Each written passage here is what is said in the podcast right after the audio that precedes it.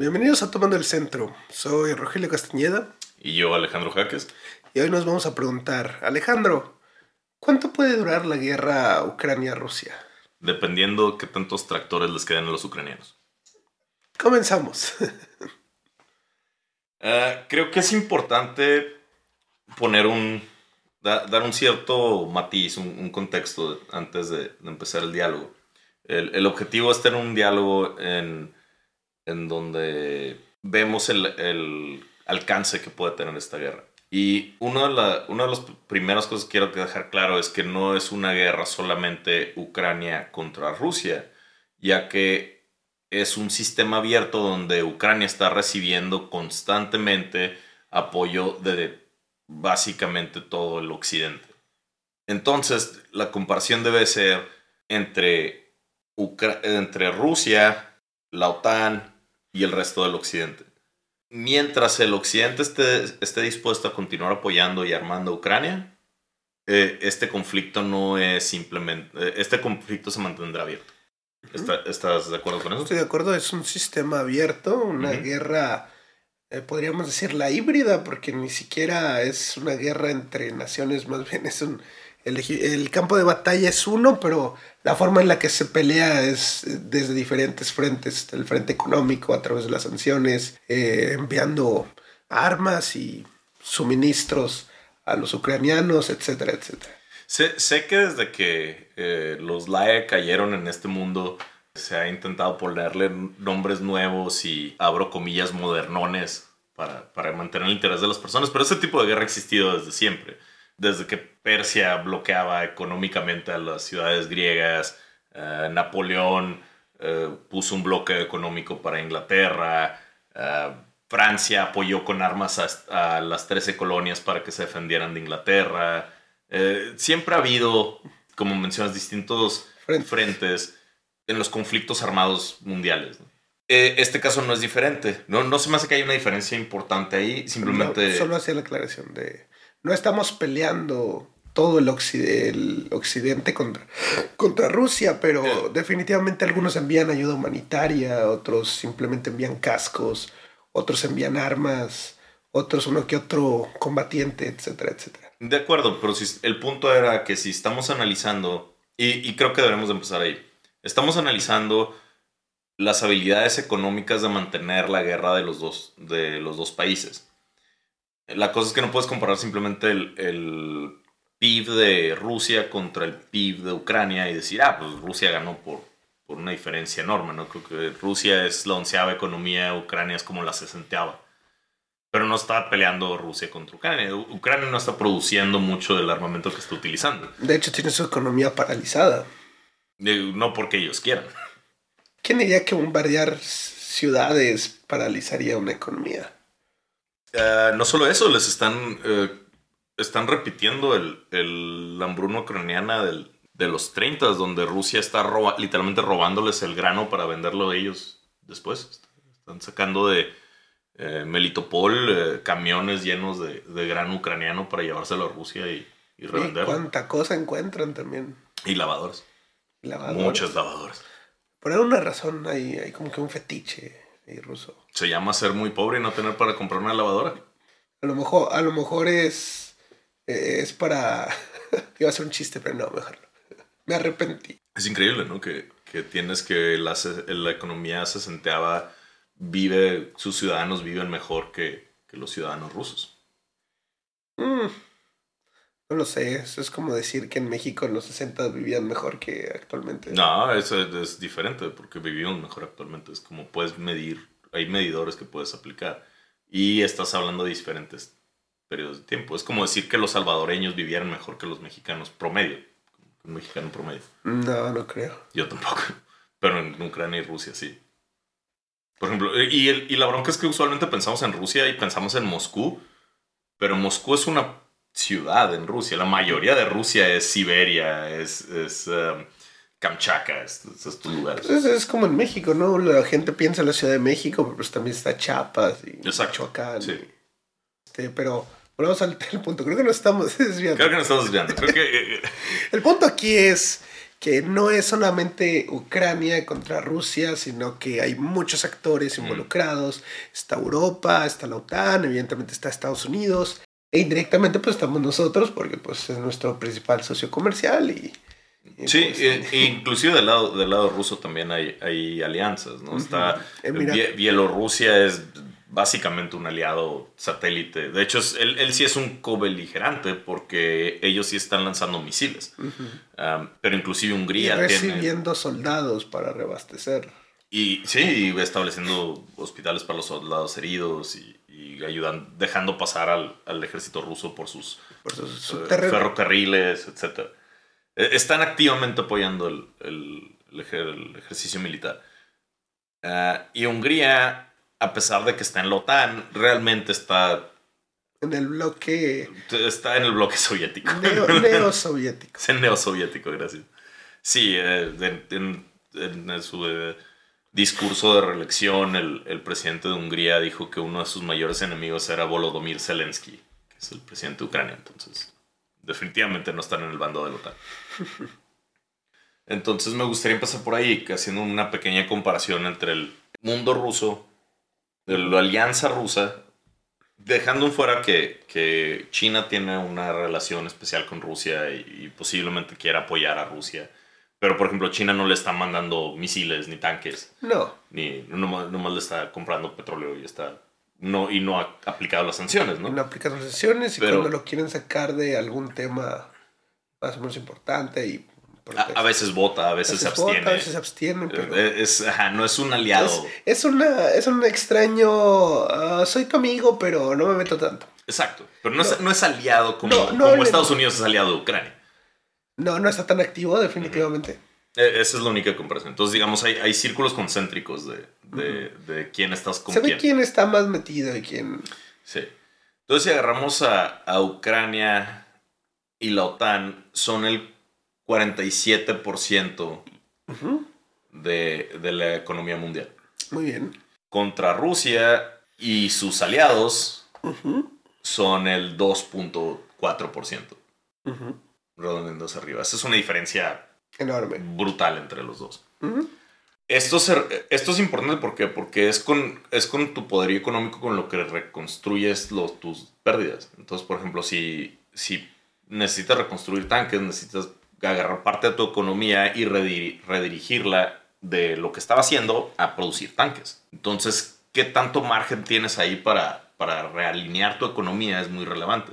Es mucho más fácil encontrar un 5% perdido en ese 47% que un 5% perdido en ese 2%. Estoy de acuerdo, aunque también es más fácil volver a rearmar tanques cuando tienes industrias.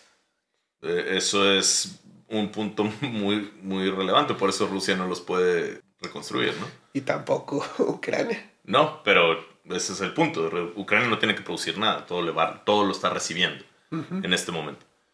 Um, Que ahí también hay matices. Sí. Pero, sí, sigamos con tu punto. Esto, a esto se le agrega que ese 2% es, es el del 2021. No se está considerando las sanciones económicas que está recibiendo ahorita el, el, eh, Rusia. el gobierno ruso, que le está pegando directamente a esta habilidad productiva que tiene. Y quiero dar un, un ejemplo en, en la cuestión de comercio exterior. Ah, se ha estado poniendo, haciendo mucho énfasis en, en la parte del gas y del petróleo de, de Rusia. Su principal fuente de ingresos. su principal fuente de ingresos y que no se ha cortado hasta el momento. Eh, Ahí ha habido, ha habido roces, ha habido ajá, parcialidad, pero digamos, el- la mayoría de su industria, de hecho creo que eh, están recibiendo más, ha aumentado su, su venta, no, exactamente su venta, ¿no? Porque Sus ingresos por, Sus ingresos, por combustible es, se incrementaron. se, se duplica. No, no se duplicaron, eh, eso es, eh, pero sí se incrementaron, definitivamente se incrementaron. Ahora, mucho de ese incremento fue porque el rublo estaba muy bajo y los precios subieron, no necesariamente porque vendieron más. ¿Sí? De hecho, están vendiendo Menos. menos. Este, pero están ganando más dinero. El, la situación es que eh, lo que sí les prohibieron es importación de varios productos, incluyendo muchos componentes electrónicos que son necesarios para la producción de su maquinaria, para la producción de sus tanques, para, el mantenimiento de sus aviones, para eh, eh, simplemente cosas computadores. Cosas que ellos no tienen forma de hacer, de hacer dentro de su país. Y no tienen otra forma de conseguirlo más que Corea del Sur era el que hacía los, los eh, mucho del, tema de, de hardware, ¿no? Sí, Sí, Corea, Corea del Sur es uno de, los que entrarían en el oeste a pesar de no estar en la OTAN. Y, esa es la otra, que también tienen, hay muchos aliados de... Muchos países están, están poniendo las sanciones a pesar de no estar eh, necesariamente dándoles armas, armamento o recursos a Ucrania. Entonces, esto pone a Rusia en una situación muy precaria. Muy desventajosa. Muy desventajosa, especialmente para durar un largo combate largo, un, periodo largo guerra de guerra. larga. Sí. Voy a poner un, ejemplo en, cuestión de las reservas de Rusia. Las reservas de Rusia en marzo cayeron 40 mm, mil millones de dólares, que es un 6% de sus reservas totales. Para comparar la cantidad de, donaciones militares que le dieron a, a Ucrania entre todos los países, fueron 4.7 mil millones de dólares. Entonces, Rusia solamente en, mantener el rublo funcionando está gastando 10 veces más de lo que están gastando los aliados en, suplir. En armar. En armar a Ucrania. Y Estados Unidos acaba de aprobar, eh, está a punto de aprobar un, paquete de 33 billones de dólares, el, de 33 mil millones de dólares el sol. Qué raro que a Estados Unidos le gustan las armas. ¿A qué te refieres? Ah, no, nada más decía, es una de sus principales motores de industria, ¿no? Oh, también de Rusia, ¿no? No, nada más digo. La bronca es que lo que decías, eh, Estados Unidos sí tiene las fábricas para estarlas produciendo. Para estarlas produciendo. Rusia ya no. Ahorita no. En este momento no es cierto. no, no, sabemos. Entonces, mi, mi, posición es, si las cosas se mantienen como van, Rusia, va, Rusia se va a quedar sin recursos primero y no va a poder continuar esta guerra. ¿Antes que Ucrania? Antes que Ucrania, sí. ¿Cuánto, ¿Cuánto tiempo crees que puede durar Ucrania? ¿Cuánto tiempo crees que puede durar Rusia? Ah, Ucrania, honestamente creo que Ucrania puede durar indefinidamente. Ucrania no tiene... Ah, lo que detiene a Ucrania es, su, es que la gente se canse de la, de la guerra. Porque con lo que tiene en Ucrania puede durar una guerra de guerrillas 10 años. Las guerrillas son más fáciles de mantener hasta cierto punto. Pero si tienes contacto con el oeste, en tu patio, ¿no? Pensemos, eh, eh, Estados Unidos duró 20 años luchando contra guerrillas en Afganistán y su forma de... y solo tenían un camino por donde les entraban recursos, que era desde Pakistán. Y Estados Unidos sabía esto y aún así no pudo detener la entrada de, de armas y nuevos peleadores la frontera entre Polonia y Ucrania es muchísimo más grande y tiene ferrocarriles y está protegida por la OTAN, etc. Entonces, pero aún si rompen todos los, los apoyos, yo creo que son años lo que duraría Ucrania peleando. Sí, probablemente entre guerrillas y con un gobierno pues más o menos estable podrían hacerlo durante bastantes años. Y Rusia no creo que tiene años en el tanque. ¿No crees? No creo. No estoy seguro que tengan meses. Déjame ir por unos pequeños datos que tengo aquí anotados. Ahí Se estima que Rusia gana alrededor de mil millones de euros al día en el tema del combustible. ¿Ingresos o utilidades? No, no leí, no, no leí la distinción. Son, son ingresos. Ingresos. O sea, todo tiene que tienen que restarle lo que le cuesta a él sacar el, petróleo y, y Es una cantidad increíble. Sí. No lo sé, no lo sé. Yo, yo no. Yo no creo que Rusia esté tan con el tanque vacío como la gente cree. No, no, yo no dije que tuviera el tanque vacío. También no, no, no. Mi punto es que el tanque de Rusia no está.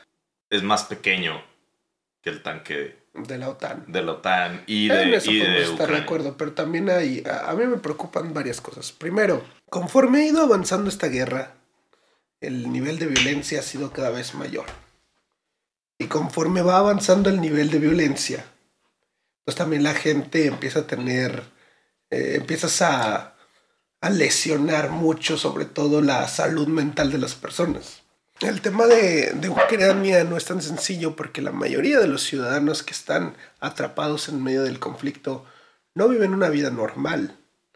Literalmente tienen que vivir bajo tierra, tienen que estar en circunstancias que nos guste o no a largo plazo pueden generar una desmotivación muy, muy cabrona en el sentido de pues, que se acabe el conflicto, como sea, pero que se acabe. Eso es una. Entonces la moral de la gente no, no podría decir que se puede mantener indefinidamente, porque no, no, no veo un escenario donde, donde, tan, donde todo el mundo diga, sí, güey, hay que seguir en la guerra hasta las últimas consecuencias. Creo que Zelensky quiere, creo que Occidente quiere, pero no sé hasta qué punto se pueda mantener la cohesión social de que todos los ucranianos digan, sí, vamos a seguir con la guerra.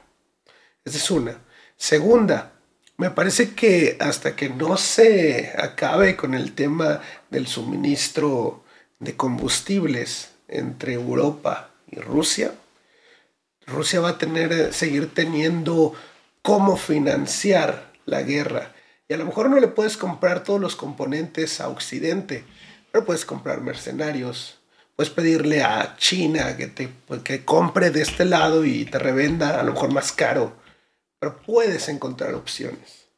Entonces tampoco es como que Rusia esté completamente limitado, incluso China mismo le puede en algún momento vender armamento. No, hay, no es como que esté, no, no es como que esté imposibilitado en ese aspecto. Y en cuanto a otros, pues yo, yo, yo sí creo también que Ucrania puede durar en guerrilla mucho tiempo, sobre todo porque la guerrilla es un poquito más fácil de financiar.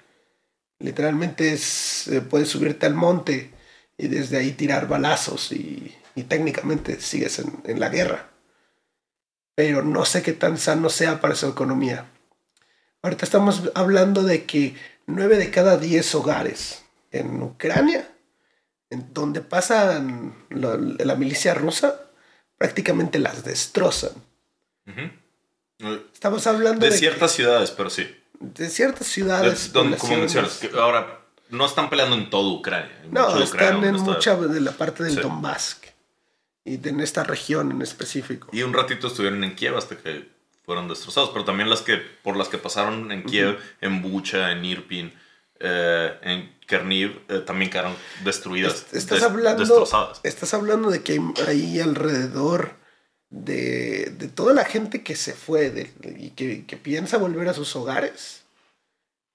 Nueve de cada diez hogares ya fueron destruidos. Estás hablando de un alto índice de, de de personas que se quedaron sin hogar. Estás hablando de pérdidas muy fuertes económicamente para las ciudades. Estás hablando de una reconstrucción que les va a pesar y les va a costar mucho. Pues no, no la veo tampoco tan fácil incluso en el escenario donde se mantienen en guerrillas. Mira, eh, hay varias cosas ahí. Creo que algunos de tus puntos son contradictorios entre ellos. Entonces, uh -huh. pero voy a empezar. Entonces, ¿estás de acuerdo con básicamente todo lo que dije yo? ¿no?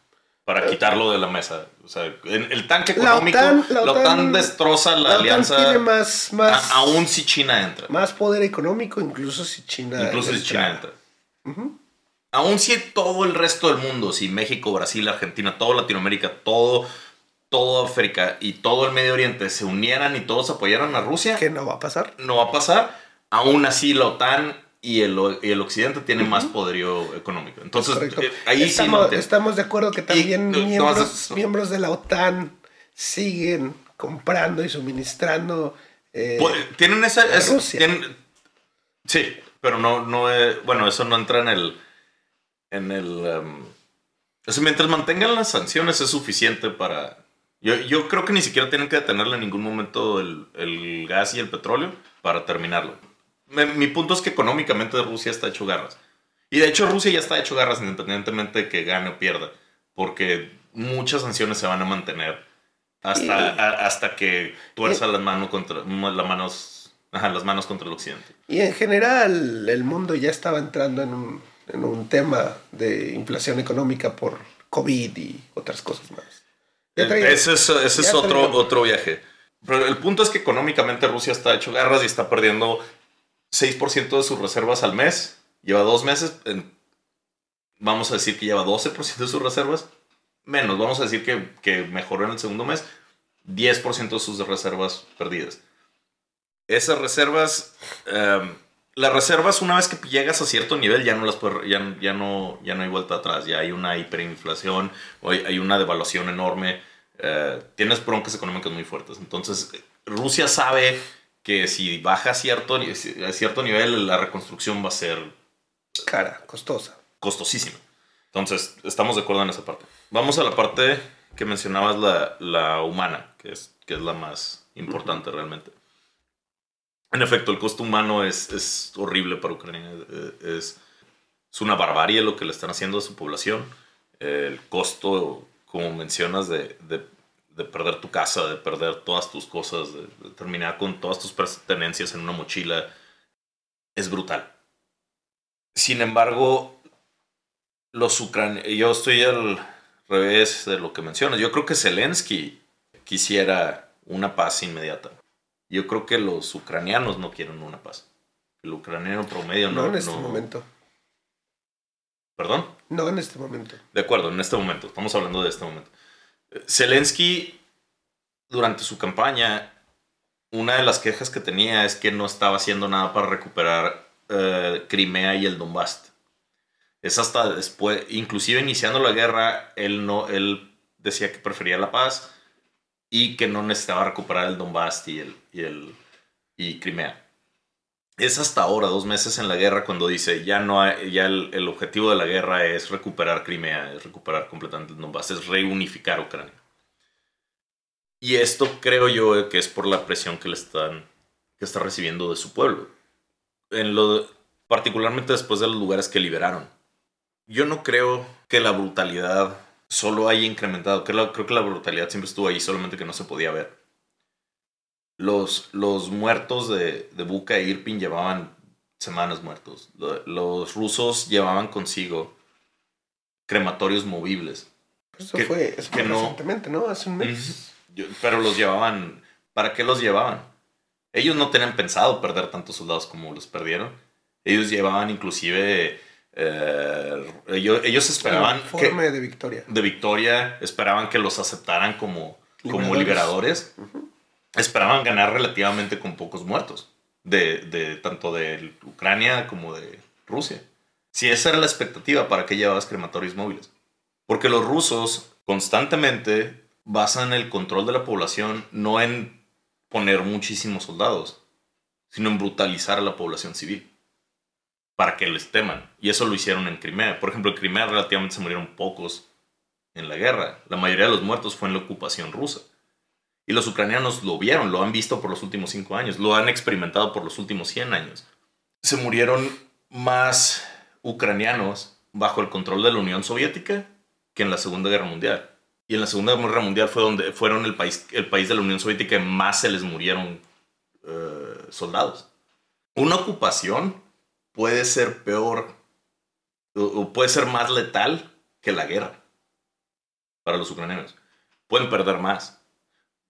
Otro ejemplo, eh, cuando la primera vez que tomó la Unión Soviética Crimea, estoy hablando años antes, desalojó a 200.000 habitantes de ahí, los mandó a Siberia y no sabemos cuánto, a ciencia cierta, cuántos sobrevivieron.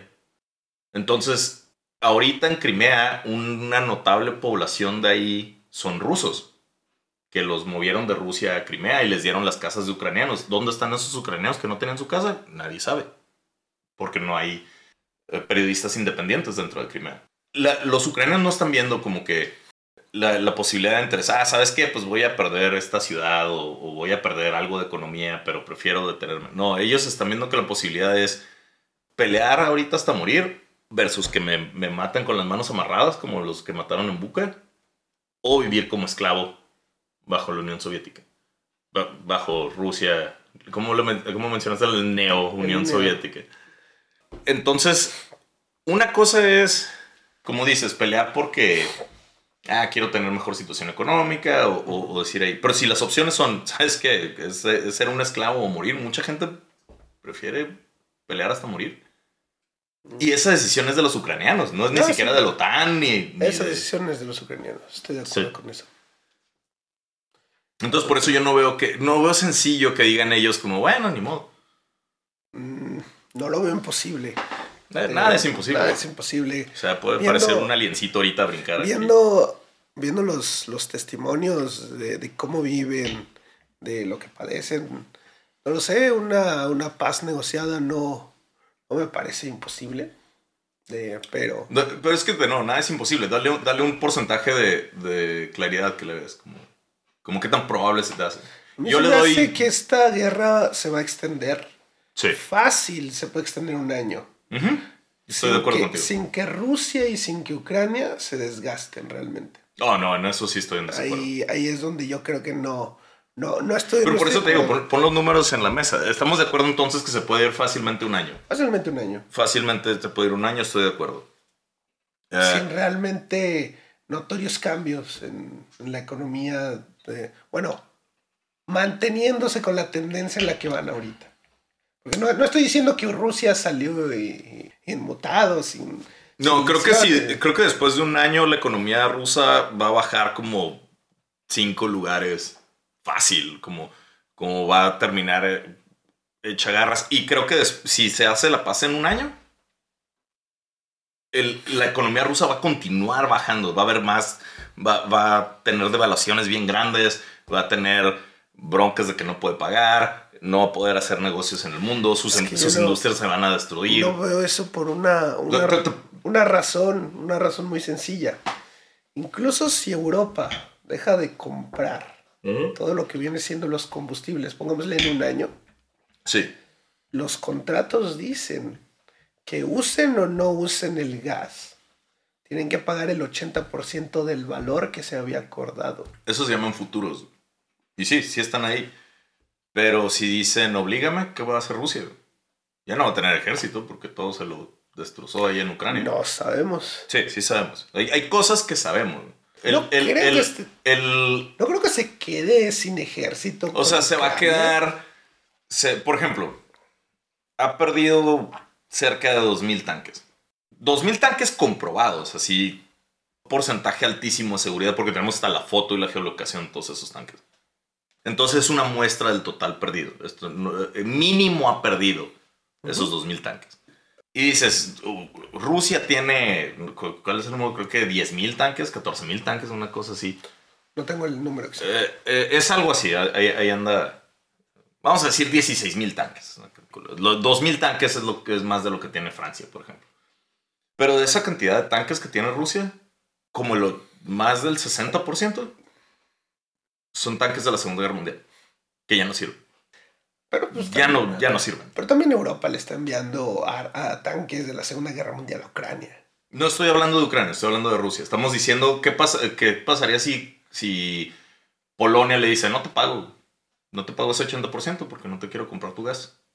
Y tú dijiste, pues los invado con mi ejército fregón que pues tengo. no necesitan, de hecho. Siempre está la opción de las nucleares.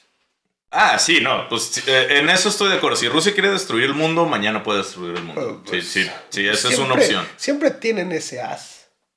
Pues es que es realmente un as, digo. Pues si ellos destruyen todo el mundo, ellos tampoco les va bien. Ellos están en el mundo y también se mueren. Si me, si me quieres joder, pues nos jodemos juntos. Eh, sí, sí es posible. Es una posibilidad. Muy Entonces tú dices que Rusia le van a, el mundo le va a decir eh, no te vamos a pagar el gas y Rusia va a nuquear el mundo. Esa es tu, lectura de lo que va a pasar. creo, creo que Rusia no se va a quedar sin ejército en Ucrania. ah, bueno, pues entonces vamos a seguir vamos a, sin opciones militares. Eh, vamos a regresar a las opciones militares. Los tanques, este es el ejemplo que estaba dando. Eh, acaba de perder estos 2.000 tanques, pero estos 2.000 tanques no son de los de la Segunda Guerra Mundial, son los más nuevos. Los tanques que perdió en Ucrania son los, los T-80s y T-70 son los, más nuevos, los que tienen tecnología para, para antimisil, tienen tecnología anti-jabalina. Esos son los tanques que está comprobado que perdió y que probablemente son los que mandó, porque es los que mandas a invadir. Significa que los tanques que les quedan son los tanques más viejos de la Segunda Guerra Mundial, que están hechos garras que posiblemente ni siquiera avancen, porque no sabemos qué tal todo mantenimiento les da. Entonces, Rusia le va a quedar tanques. Una, que sus, sus eh, equipos no saben operar.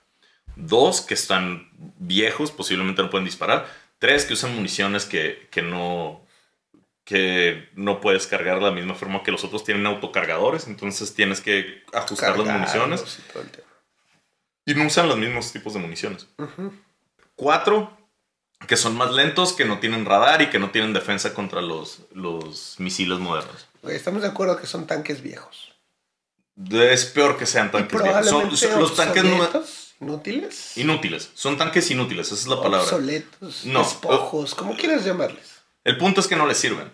Tener esos tanques y no tener nada es lo mismo. Ok. Es exactamente lo mismo. Entonces ya no van a tener tanques. ¿Cómo van a llegar a Polonia? Sus aviones se están perdiendo en la guerra también. Eh, y luego, todo lo que pierde no lo puede reconstruir. Porque no tiene los componentes para reconstruirlo.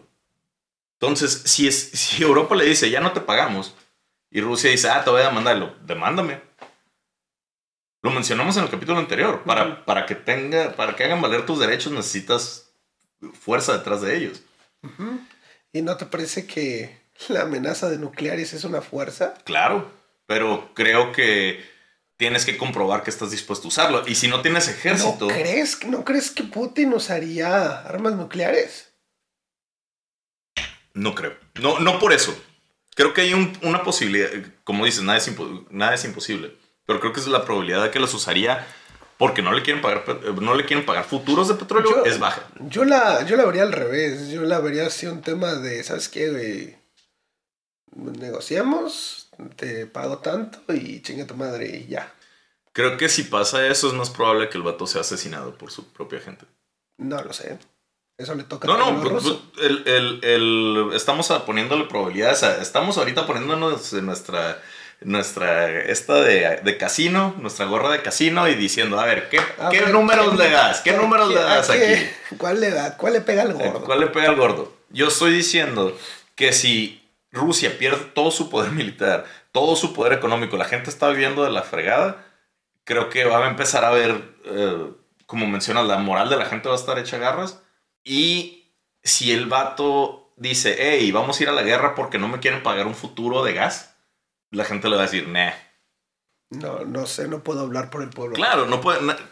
No, no, pero sí puedes hablar por el pueblo ucraniano, que ellos sí dicen, hey, se van a... ¿Por qué no dices lo mismo entonces? ¿Es posible? Dije, que esa, esa, decisión de resistir o desistir, esa le tocaba al pueblo ucraniano. No, pero dijiste, pero lo veo posible, no lo veo imposible. Entonces no lo ves imposible tampoco que maten a Putin y que, y que no, no se levante posible. Pues entonces estamos en... Eh, de nuevo, ¿qué es más posible? ¿Que se rindan los ucranianos o que Putin mande una bomba nuclear porque no le pagaron futuros de petróleo. Veo muy posible que Putin empiece a usar armas químicas, empiece a usar...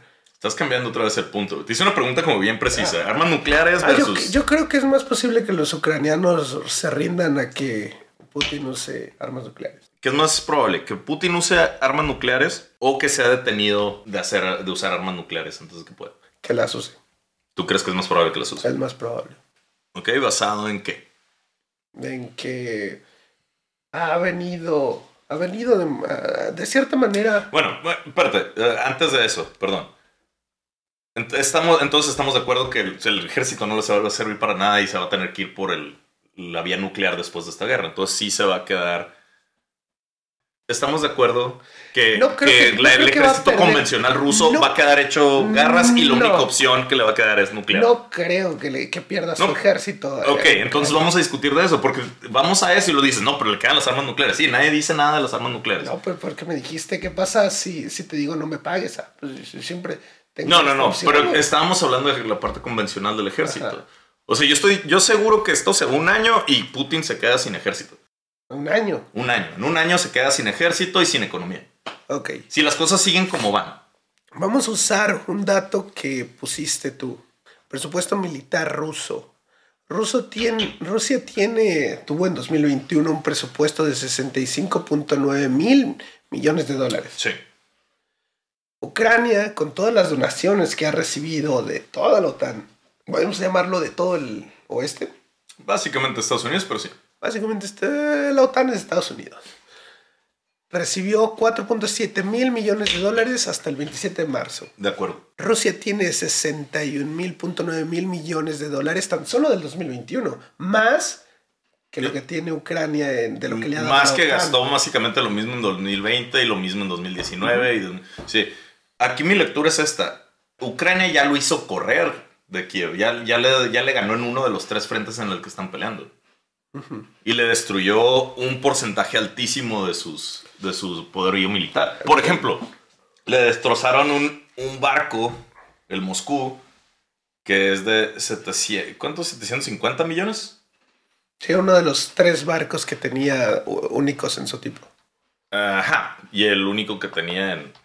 Ahí en apostado para la guerra de Ucrania. 700 millones de, de dólares, ¿no? Entonces... Le quedan 65... A ver, ese, 65. Ese punto, 9 es... Ese punto 9 son 9 900. 900, ah, ok. Entonces sería perdido ese punto 9, ¿no? Ajá. En, en un solo barco. Y luego, esos... Ajá. Esos, ese dinero no es nada más... Eh, se va en salarios, en mantenimiento y creo que el 40% de eso son armas nucleares, mantenimiento de armas nucleares, algo así. Eh, el punto es que Ucrania con 4.7 está haciendo correr a, a, Rusia. En el momento que reciba esos... Es que si solo lo miras en el lado de Kiev, sí, pero ¿y qué tal Maripul? No, por eso, o sea, le costó cuatro... Bucha? Le Bucha lo recuperó. Pues después de que recuperó escombros. Ajá. Bueno. ¿Cuál, cuál es tu...? pero, o sea... ¿Qué recuperaron? recuperaron el lugar. El, no sé cómo mides la... ¿Cómo pasó la, la Segunda Guerra Mundial, viejo? Que destro, cuando conquistaron Berlín los aliados dijiste... ¡Ay! Puro, puro pinche basura. Ve cómo está Berlín ahorita, güey. O sea, sí pasa en la guerra. Se destruyen cosas, sí. Bombardeas y matas y... Por eso son terribles las guerras. Pero ¿cómo... cómo ¿Cómo puedes ver que esto, que los ucranianos recuperaron todo el territorio que perdieron en el norte de Kiev en dos meses? ¿Y, cómo no dices que eso es una victoria? Bueno, si, si lo ves, si lo ves. Victoria militar, específicamente. Pues es una victoria militar. Ajá, y una victoria militar de un país que con 4 mil millones de dólares le hizo cagada al país de 65 mil millones de dólares. Por eso digo, y te voy a dar un ejemplo, un ejemplo de esos, de por qué esos 65 mil millones de dólares son ficticios. O, o por qué, no son ficticios, pero son mal gastados. Tienen un dron, los rusos, que los ucranianos lo tiraron y lo desarmaron para ver qué tenía dentro. Y ese dron, los rusos lo presumieron porque decían que era 100% hecho en Rusia. Y costaba 120 mil 120 eh, mil dólares, alguna cantidad así. Sacaron la cámara, la cámara era una cámara japonesa, Nikon, que te, con tape. El motor también era japonés. País que les, ahorita los está sancionando. Otras, otros materiales que tenía eran, eran de diferentes lugares. Total que si sumas todo, el valor es entre 3 mil y máximo 10 mil dólares. Según los ucranianos. No, no, según yo, yo de hecho lo vi esto, se lo mandé a un, amigo que tengo que es experto en... Los ucranianos dijeron esto es lo que, este es el dron. literalmente lo desarmaron frente, frente a nosotros. Y, va con el resto, voy a, puedo poner otro ejemplo si quieres, que es el de las llantas. De, los camiones. las llantas o, los, China, ¿no? Ajá, los llantas hechas en China, el, em, los misiles que no servían, ha, habido numerosos, o sea, no es el único ejemplo, es un ejemplo de, de, varios. Pero el punto es que en este caso tenemos un dron que ellos presentan, una que fue hecho en, en Rusia y no, requiere de, de, materiales fuera de Rusia. Entonces no los pueden reconstruir. Dos, ellos eh, les costó, de nuevo, vámonos al máximo posible costo que pudieran haber tenido. 10 mil dólares hacer y le cobraron al Estado 120 mil dólares. Significa que 110 mil dólares alguien se lo fue corrupción. Probablemente. Entonces, ponle que de eso, más del 50% se fue en corrupción. De lo que gastaron en construcción y Ah, no en esos, mantenimiento. de esos 65.9 mil millones, yo, Sí. no, yo no sé cuánto se fue en corrupción. no, pero, pero en la... Sé, sé que del dron, que es la información que dio Ucrania, a lo mejor sí. Sí, no, pero sabemos, bueno, tienes razón. No, no sabemos qué porcentaje de esto es corrupción, pero es un porcentaje alto. No, no, no suena que sea bajo. Sí, es un... El, entonces, ahora, como mencionamos, es un sistema abierto. Entonces, estamos de acuerdo, estamos de acuerdo ahorita que de esos 65.9, un porcentaje es corrupción. Yo digo que es alto, tú dices que es bajo, va. Yo no sé cuánto es, yo no puedo decir si es alto o bajo. Te di un ejemplo donde el Existe. 90% del, del costo de la cosa era corrupción. No estoy diciendo que esto es en todos los casos, pero de nuevo está el ejemplo de las llantas, está el ejemplo de los misiles, está eh, el ejemplo del, del equipo. Eh, no sé si viste de que los, los este, chalecos antibalas no tenían placas. O sea, literalmente solo chalecos de los No sé. rusos. Eh, hay N ejemplos y te los puedo, de nuevo, lo- los puedo mostrar, ¿no? Pero el, el- este me gustó porque yo personalmente revisé que sí fuera lo que decía que tenía. Y vi los precios de esa cámara, vi que era la misma cámara, y pues, eh, es- está claro el, el- qué pasó. Entonces, es un porcentaje, yo me siento cómodo diciendo que es alto. No sé cuánto es, obviamente no es del 90% para esos 69, pero sí, sí siento que fácil es arriba del 20%. Fácil. Pero bueno, no necesito... Todavía, asumiendo que fueran esos 65 millones solo gastados en, en- en equipo militar, que no, la mayoría de nuevo es mantenimiento y salarios. Si agarramos el 2%, la OTAN tiene por decreto que debes de gastar el 2% de tu Producto Interno Bruto en defensa. O sea, esa es como la base que tienen. Casi nadie lo gasta. ¿Sí? Ok. Creo que eso- Estados Unidos lo gasta, la Gran Bretaña lo gasta, pero la mayoría no lo gasta. Alemania definitivamente no lo gasta. Alemania gasta creo que punto uno, algo así. Si agarramos los países, solo los países que no están pagando ese 2% y que incrementen su gasto al 2%, como Alemania ya prometió que lo va a hacer, esos países, sin tomar en cuenta que el resto de los países subieran su gasto en militar, pero solo con esos países que no cumplen sus lo que deberían de gastar en, lo- en milicia. Ese presupuesto sería de 84 mil millones de dólares. O sea, todavía más que el ruso. ¿Y cuánto es el actual? Eh, Ah, es muchísimo más, porque está lo de es Estados de Unidos. 48 no, eh, mil millones, ¿no? no, no, eso es el presupuesto de Ucrania. De Ucrania.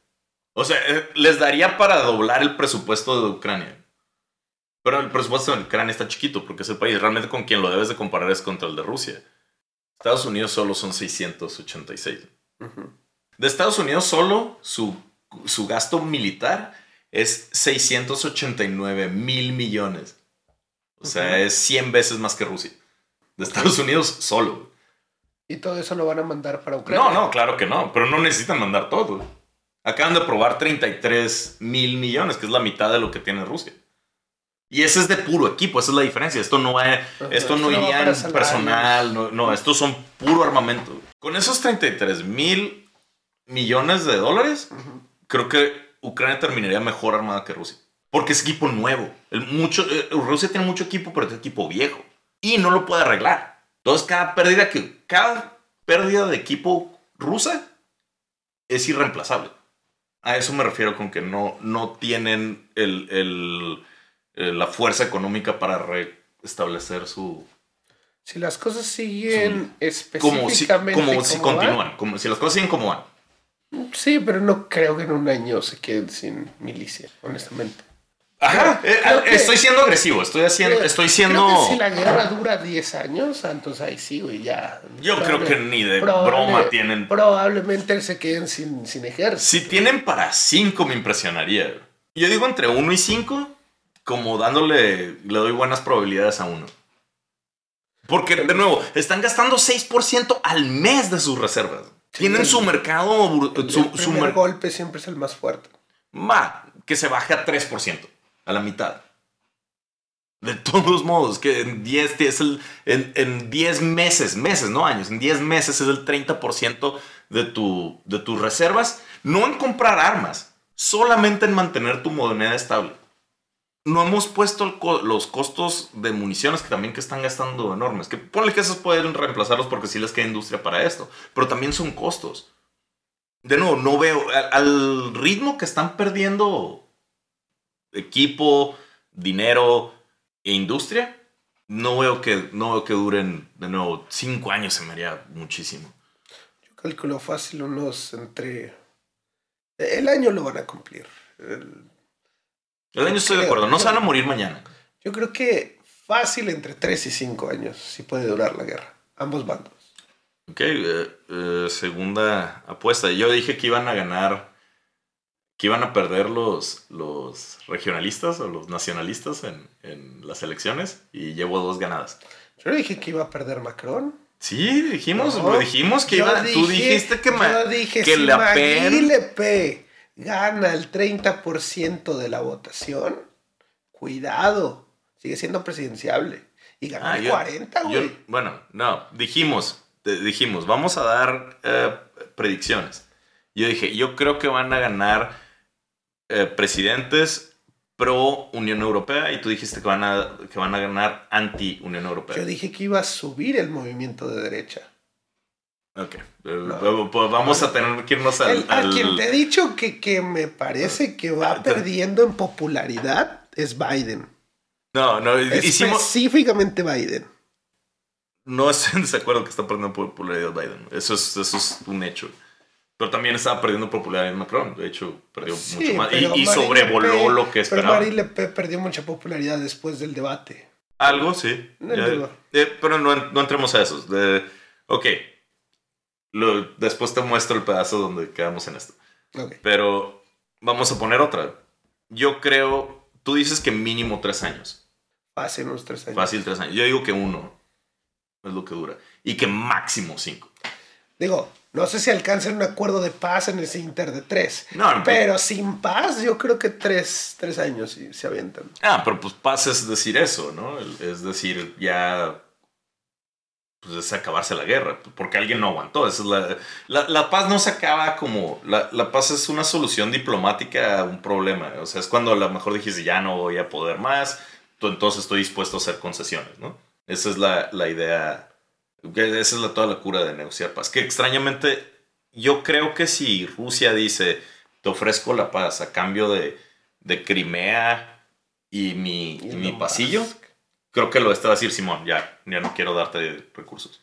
Y creo que Ucrania va a decir, no manches, si no, no puedo, no puedo dejar.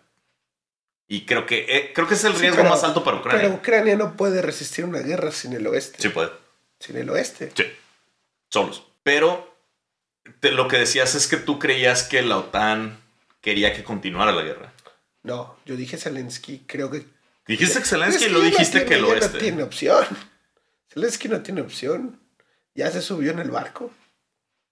Ajá, cuando te invaden no es como que tú decides, pero era la pregunta. Tú dijiste quieren continuar la guerra. Yo creo que Zelensky si pudiera... Yo dije específicamente que Estados Unidos le ha beneficiado bastante. No, no, no, no. Antes de eso dijiste... Y, la OTAN es Estados Unidos. Antes de esto dijiste, la OTAN y Zelensky quieren continuar la guerra. El pueblo ucraniano no estoy seguro, porque creo que el pueblo ucraniano está sufriendo y el pueblo ucraniano no se gustaría rendir. Está sufriendo bastante. Sí, eso lo dije. El está, ucraniano está sufriendo bastante. No, no. Dijiste que el, los que podían cansarse y perder la moral era el pueblo ucraniano. contra Zelensky y la OTAN. Eso es lo que dijiste. Ajá. El, y de nuevo, yo creo que es al revés. Yo creo que el pueblo ucraniano no quiere rendirse. Y no, eh, ellos quieren. No, más bien, ellos no quieren comprometerse al, al fin de una guerra sin recuperar lo que era de ellos. Y tanto Zelensky como la OTAN están medio amarrados. Bueno, Zelensky está amarrado a eso y la OTAN. Está amarradísimo. Y, y, si lo, y si Rusia le dice, dice ¿sabes qué? Ahí muere. Yo creo que lo que sí va a decir. Yo creo que Zelensky va a estar amarrado y no estoy seguro que pueda decir que sí. Pero creo que la OTAN va a decir sí, ya no te dejo de dar armas. Perdón, ahora te, dejo, de, dar, dejo de dar armas porque ya te ofrecieron la paz. Acepta esa paz. Y creo que va a ser un problema bien gacho para él porque va, la OTAN lo va a terminar traicionando. Sí, eso es muy probable. Sí, y eso, y eso es lo... De hecho, lo interesante aquí es que Rusia, a pesar... Bueno, pero es que Rusia tiene que controlar ese, ese corredor. Creo que mucho depende de esta siguiente eh, batalla. Porque si Ucrania mantiene la, mantiene la guerra hasta que reciba esos 33 mil millones de dólares de Estados Unidos, no creo que haya forma que... Creo que después de recibir esa cantidad de, equipo ya no hay forma de que Rusia lo... Por el tema de que son armas fáciles, ¿no? De usar. No, no, no, no, ya son tanques, son... De hecho, uno de los problemas que es todas esas armas son nuevas y los ucranianos no saben usarlas, entonces tendrían que entrenarlos para usarlas antes de dárselas.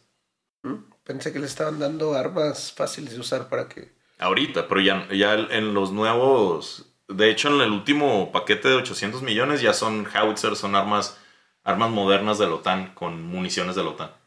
Para que ya no tengan que usar armas rusas. ¿Cuánto tiempo crees que les tome aprender a usarlas? ¿Meses? ¿Semanas? Es que año? usarlas a qué nivel, ¿no? Eh, por ejemplo, usar, aprender a usar un arma bien. Aprender a usar un arma es diferente a aprender a usarla bien. Como puedes aprender a disparar una pistola en un día, pero tener buena puntería, eso tarda meses o años. Entonces, ¿qué tanto tienen que aprender los ucranianos para que les funcionen? Como operacionalmente. La curva no de aprendizaje no, no, no, lo, no lo sé, pero lo que sí sabemos es que las armas de la OTAN son superiores a las armas rusas. Entonces, si los ucranianos empiezan a empiezan a ser relativamente, de nuevo, no que sean expertos en ellas, pero que se vuelvan eh, medianamente buenos, eh, decentes. No, decentes, no buenos, decentes, esas van a tener superioridad tecnológica contra los rusos. Y ahí también hay un detalle con, con Ucrania que no tiene un control de a quién le da las armas literalmente es. no, tiene un control bien machín de quién la da. Hasta donde yo sé, ¿no? Que son las críticas que le han hecho internacionalmente de, güey, les estás dando armas básicamente a cualquiera que pase y diga quiero combatir. No. Pues de, de, hecho acaba de salir, un, se acaban de quejar muchas personas que, lo, que quieren como, eh, dame armas y, no, y no les están dando. Al principio les dieron un montón de rifles a quien quisiera para que se defendieran sus casas y dándoles molotovs y así para defenderse de, la guerra, del, avance en Kiev. E, eso sí pasó, pero les dieron, o sea, pistolas, rifles, eh, les enseñaron a hacer moltovs, no les dieron jabalinas a cualquier canijo. Las armas, y, y otra cosa, por ejemplo, Ucrania tiene una cosa que se llama las fuerzas territoriales, que estas las crearon después de la invasión del 2015 por... ¿Los, del Azot? No, no, no, el batallón de Azot es otra cosa.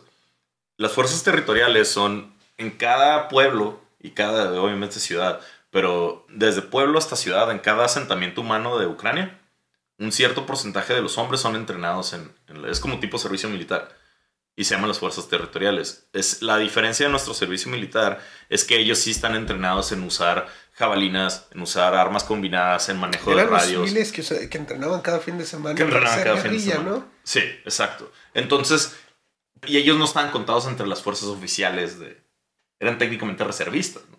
Pero cuando empezó la guerra, a ellos se les dieron las armas. Hubo fuerzas que perdieron, como las de Bucha y de Irpin, no se rindieron.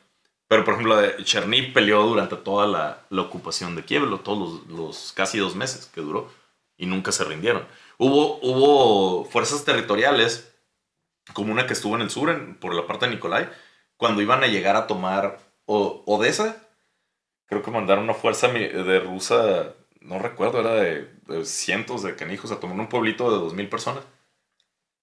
Y el pueblito los hizo mierda. Mató a todos los rusos. O sea, mató tú, cientos de... Tenían un solo...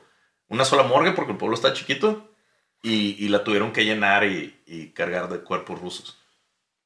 Y detuvieron el avance ruso en, en, ese pueblito y por eso no pudieron hacerle lo mismo que a Mariupol eso es lo que le querían hacer a la pinza. No, eso nunca se pudo dar. Porque un pueblito con esos vatos armados lo detuvo. Entonces, sí, sí le dieron todas las armas a pueblitos, pero se le dieron a gente entrenada en, usarlos.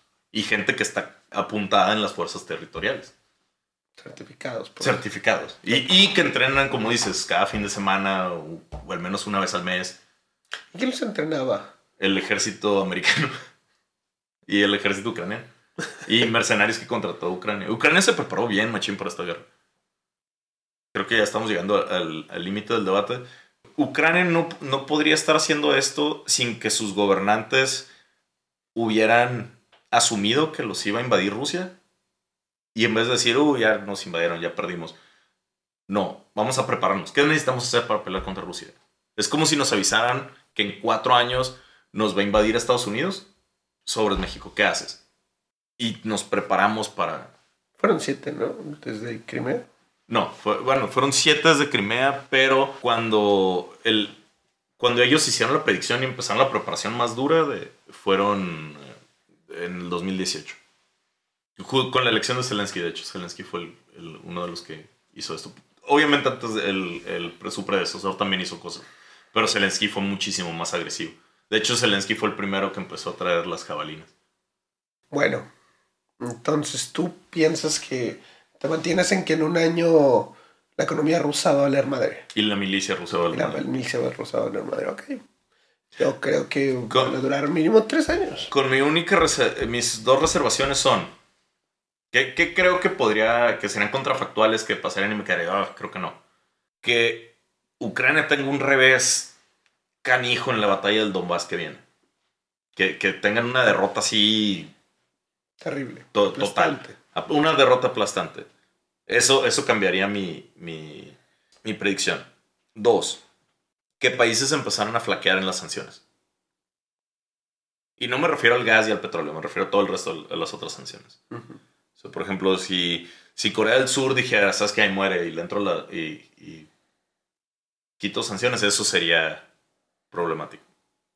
Es improbable porque son todos los que están en la esfera de protección de, de la OTAN y de Estados Unidos, pero eso sería otro. Y el, el tercero, obviamente que, que, Rusia usara armas nucleares. O eh, biológicas, ¿no? Pues sí, está listo para COVID 2.0. ¿Cómo se llaman? Son, armas biológicas, ¿no? Armas biológicas son las que son virus. Creo que estás pensando en armas químicas. Armas químicas, perdón. o armas químicas, ¿no? ¿Nucleares o químicas? No, no, las armas químicas no creo que cambien tanto la, la situación. El escenario. Armas biológicas, sí, si avientan un pinche virus, come carne, eso sí. Es como armas nucleares. Armas nucleares y biológicas estoy de acuerdo, sí, ahí ébola, COVID y te toso y te derrites, Simón. en, unos segundos. Ah, Ajá, eso, eso, sí. Pero si avienta eso Rusia, no lo avienta solo Ucrania, lo avienta el mundo. O sea, se esparce. Ajá, y sería el equivalente. Pero armas químicas no creo que cambien la...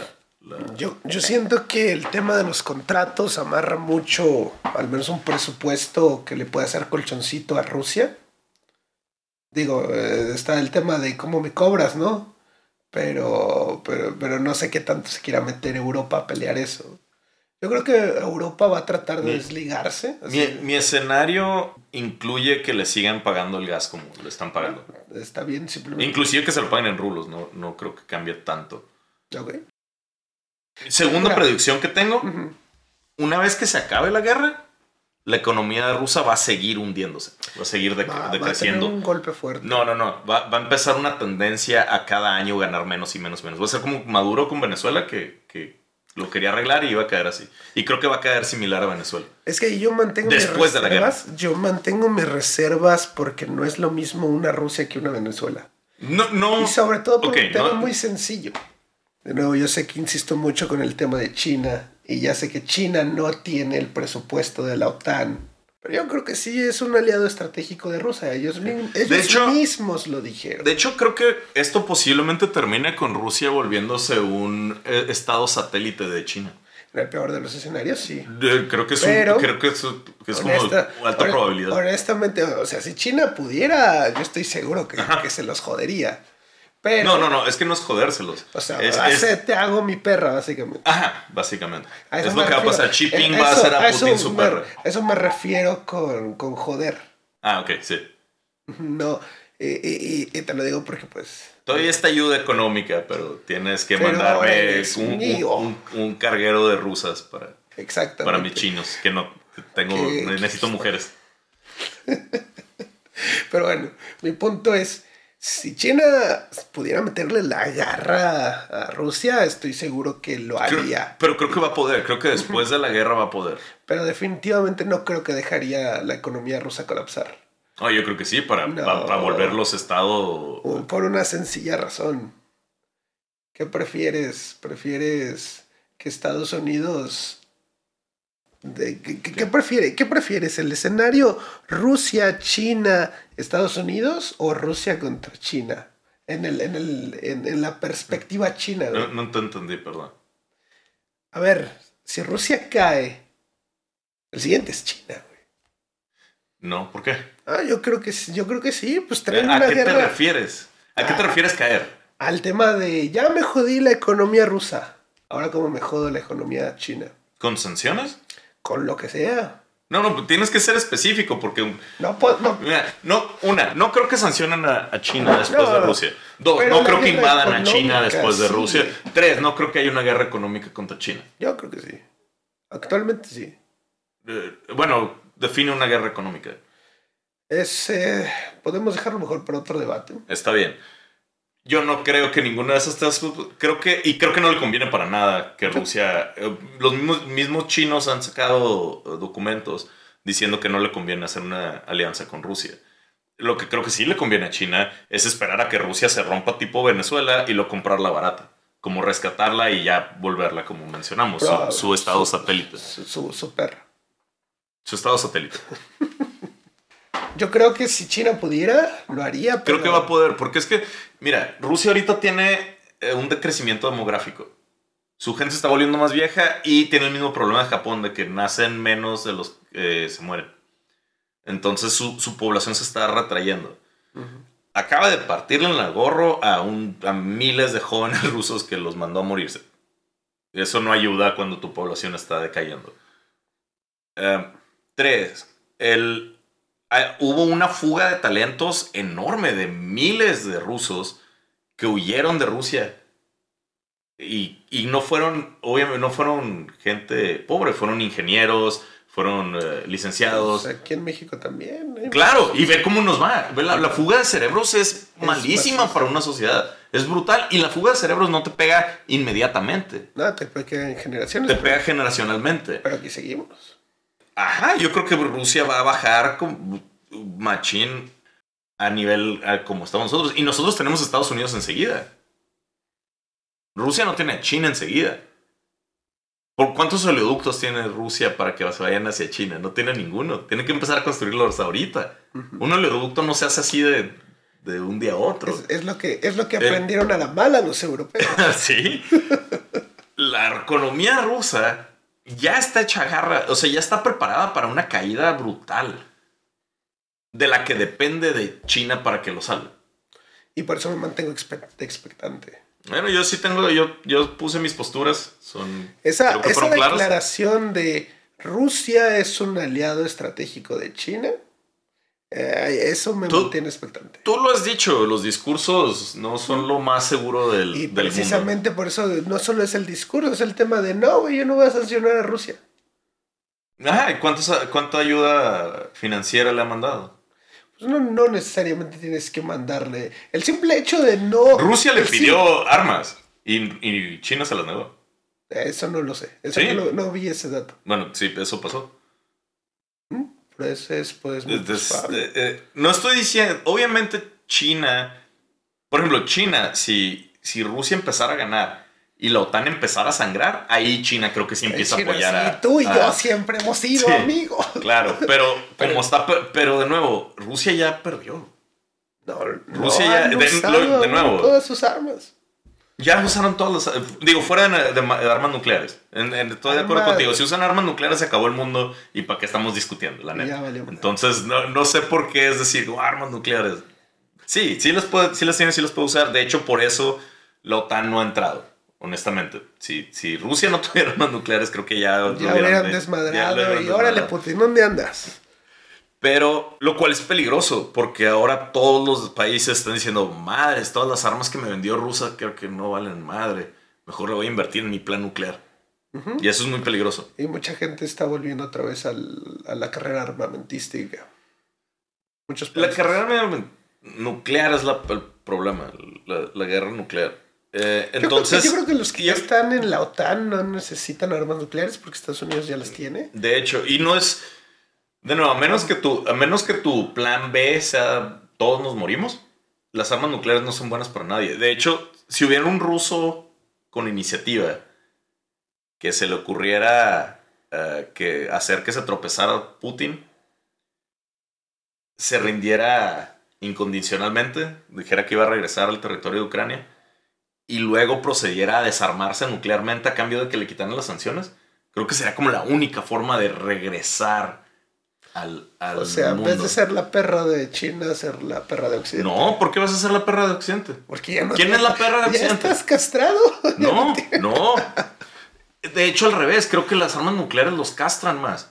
Porque los obligan a gastar una cantidad enorme de dinero. No, como el 50% de tus recursos militares se van a mantener armas que no quieres usar. ¿Qué lógica militar hay detrás de eso?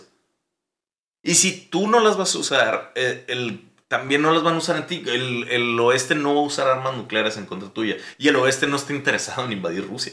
No, yo sé que no. Entonces no, no- y Pero no estoy hablando de Rusia, estoy hablando de Ucrania. creo que Ucrania, Ucrania tampoco quiere invadir Rusia. No, no, no. Creo que Ucrania quedaría Yo bien estoy, yo estoy no. hablando de que Rusia aún tiene un, un aparato incluso antes de llegar a las armas nucleares. Yo, ah, bueno, pues a eso voy. Yo creo que no, yo creo que ya no tiene armas fuera de las nucleares y las biológicas, obviamente. Bueno, entonces esperemos un par de meses y veamos cómo se va desarrollando la guerra. A lo mejor tú tienes razón, a lo mejor a lo mejor el mundo se acaba, no lo sabemos. Ya no lo sabemos. Digo, espero que no se acabe y que mi expectativa es que Rusia no las va a usar. Y eso es a lo que voy. Por eso, las armas que le quedan a Rusia, donde podría extender esto, ya no las va a Yo usar. creo que tiene armas químicas. Tiene armas químicas que son terribles, pero militarmente su uso es muy limitado. O sea, como dices, a la población civil le va a ir de la chingada, sí, pobrecitos. Pero, de nuevo, ¿qué opciones tienes? Si te, si te dejas conquistar con Bucha y Irpin, van a, de todos modos van a matar a tu población. Eh, es la bronca de los rusos. No les dejaron a los ucranianos o peleas o, o te matamos. O sea, la, la- la crueldad que están haciendo, eh, la, la que están cayendo, no deja opción. Y es el problema. Si no te puedes rendir, pues vas a pelear hasta, que, hasta la última munición. Pues los ucranianos tendrán que tomar esa decisión. Pues es la cosa, la están tomando. Como dices, ve, ve las acciones que están tomando y es, ¿sabes qué? No. Y, y ve lo que ellos están viendo. Lo que ellos están viendo a los rusos hacer, los está endureciendo, los está de hecho hasta brutalizando. Ahora los ucranianos están, no, no, nada de, ni un paso para atrás con los rusos. Y, y ese es el problema. Rusia, sí, va a seguir siendo las brutalidades que hace contra los civiles, sí las va a seguir haciendo. Va a usar armas químicas, así como las usó en, en Siria. Ya usó armas químicas en contra de los sirios. Y también en Ucrania. Pero no, no se ha podido comprobar. No se puede comprobar. pero- y de nuevo, ¿y, qué pasó? Pues continuó la guerra como, como ah, Ah, pero- Porque la- las armas químicas, es terrible de nuevo, pero estamos hablando, militarmente no cumplen un objetivo fuera de aterrorizar a la población. Ese es, ese es su objetivo, es terror a la población. Pero la población ya está aterrorizada, ya, ya es muy difícil subir ese nivel de terror. Y es a lo que voy. Todas las, la- las armas rusas que le quedan, que le podrían ganar la guerra, son eh, armas combinadas, son eh, este, mejor inteligencia, son eh, me- mejor uso táctico del- Pues de sus batallones. acaban de destruir un, un cargamento de armas que les estaban trayendo. No me acuerdo quién de Occidente, pero le- literalmente le destruyeron el cargamento que venían a reforzar a Ucrania. Un cargamento, pero el cargamento fue... Digo, sí, claro, y va a pasar, claro que van a intentar destruirlo. También destruyeron una base... Digo, también no estoy diciendo que los rusos no han tenido ninguna victoria. Digo, tienen una cantidad enorme de... de- una- un- ¿Cómo se llama? Un, un contenedor con mucha gasolina que Ujú. estaba usando Ucrania para reabastecerse. Sí, sí, ese, ese sí lo vi. Eh, han destruido tanques ucranianos, han destruido... Básicamente la fuerza naval ucraniana la desmadraron el primer día. Le- Ah. les robaron el grano. Les robaron, les están robando la comida. O sea, sí han tenido, tanto como eso le puedes decir victoria, ¿no? Pero sí, han- sí han tenido victorias, pero sus derrotas han sido mucho mayores. Llamémosles victorias militares, porque no, no veo, no veo cómo, cómo alguien está ganando de esto, pero Ajá. Pero, ajá, eh, pero lo bronco es que sus, sus victorias militares han sido costosas. Una, muy costosas y, y B, eh, muy limitadas. Contra un enemigo que, que realmente, o sea, que en números está mucho más débil que ellos. La cosa es esa, que los, lo que tiene Ucrania lo ha hecho muy, muy, muy productivo. Y lo que tiene Rusia es muy, muy, muy improductivo. Y si entonces si refuerzas Ucrania, vas a, va a ser un multiplicador de, fuerza con, con, lo que tiene. Ahora hay que ver cómo funciona Ucrania a la ofensa. Hasta ahorita Ucrania solo estaba defendiéndose, por eso eso sí queda de ver. En defensa Rusia, eh, perdón, en ofensa Rusia lo hicieron garras. Ahora Ucrania va, va a atacar. Puede que en defensa eh, Rusia sí se pueda defender. Puede que les pase algo parecido a los rusos. Y, de repente, oh no, le disparé a mi amigo. También puede ser. Bueno. Hasta aquí dejémosle. Creo que fue un buen debate y vamos a ver cuánto dura. Bate que bate en el debate. Deberíamos usar ese nombre. Pero eh, si en un momento podemos volver a visitar este punto de cómo la economía rusa ya está hecha garras y ya va, y va en una tendencia para abajo, en un camino no exactamente, pero similar al de Venezuela. Eso sí, hay que anotarlo para, para volver a verlo en un año. Ok. Okay. Yo digo que no van a terminar como Venezuela, pero... ok. ¿Te fijas cómo cambias mis palabras? Dije que su tendencia iba a ser negativa. Una tendencia similar, la tendencia similar a la de Venezuela. No que van a acabar como Venezuela o que se van a caer a la misma velocidad que Venezuela. No, que van a tener una tendencia hacia abajo con poco crecimiento y alta inflación. Eso es lo que dije. Mm, yo creo que van a terminar como México. Ah, yo creo que van a terminar peor que México. Un tema así de... Ah. Ahí sí te podría decir, como creo que van a terminar abajo de México en economía. Pues qué bueno para México, ¿no? Vamos a subir al top. El, ponerte contento porque estás arriba o abajo de otra economía es medio ridículo, Lo que te importa a ti es que también estás tú y estás logrando tus objetivos. Oh, déjame vivir el sueño. Pero está bien.